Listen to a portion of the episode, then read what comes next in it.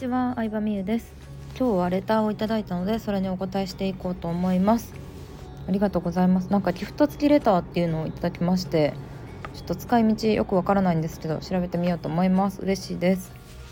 20代前半で会社員をしているものです。実給以外でお金を稼いでみたいと思い YouTube とスタンド FM を少しですが投稿し始めてみましたが話す内容がかぶってしまうと思いました。そこで質問です。2つ以上のプラットフォームで発信するときは同じ内容でもいいのでしょうか？また違いを出した方がいいならどのように分けたらいいのでしょうか。身近に情報発信をしている人がいないので答えてもらえると嬉しいです。ありがとうございます。ということではい結論から言うと同じ内容を投稿しても全然 OK です。っていうのも、うん、自分にとってはあの自分が一番発信を知ってるじゃないですか。でもお客さんって思った以上に、まあ、そんな真剣に聞いてないのでうん何かの動画でたった1回言っただけの話とか何かのメールで1回書いただけのことなんてもうほぼほぼ覚えてないんですよね。なので大事なことは何回も言ってあげた方がいいかなって思います。はい。で私もスタンド FM であの反応があった内容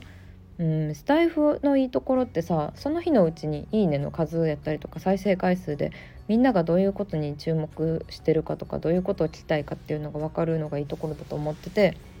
うん、受けが良かった内容を YouTube にすることが結構ありますね。なので同じ内容を発信しても全然いいと思うしむしろうんいろんな切り口でやった方がいいかなとは思うんですよね。そう動画で話すようとうんスタイフで話すようと。でどういうふうに違いを出すかってなるとまあそれぞれのメディアの違いを考えると分かりやすいんですけど YouTube って、うん、割と YouTube がいろんなメディアの中で一番にわかの人も来るって思った方がいいと思うんですよね。突然さなんかあのよく知らんジャンルの動画がおすすめされたりするやん。突然さペット動画が出てきたりとかさ。突然なんかバラエティの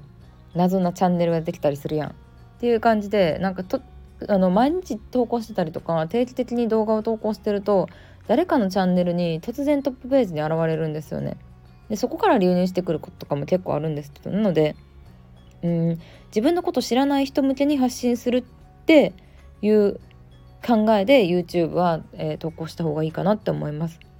でそれに対してスタンド FM って逆にランキング制度もなければうーんなんだろうななんか知られる手段がまずないんですよねスタイフって本当に。うんあの他のメディアから流してくるか、まあ、ライブ配信で偶然来てもらうかぐらいしか知ってもらう手段がないので基本的にスタイフの方が自分のことを知ってくれてる人がまあ聞いてくれてるって考えていいんじゃないかなって思うんですけどなので、うん、YouTube の方がにわか向けでスタイフの方がまああの自分のことをよく知ってくれてる人向け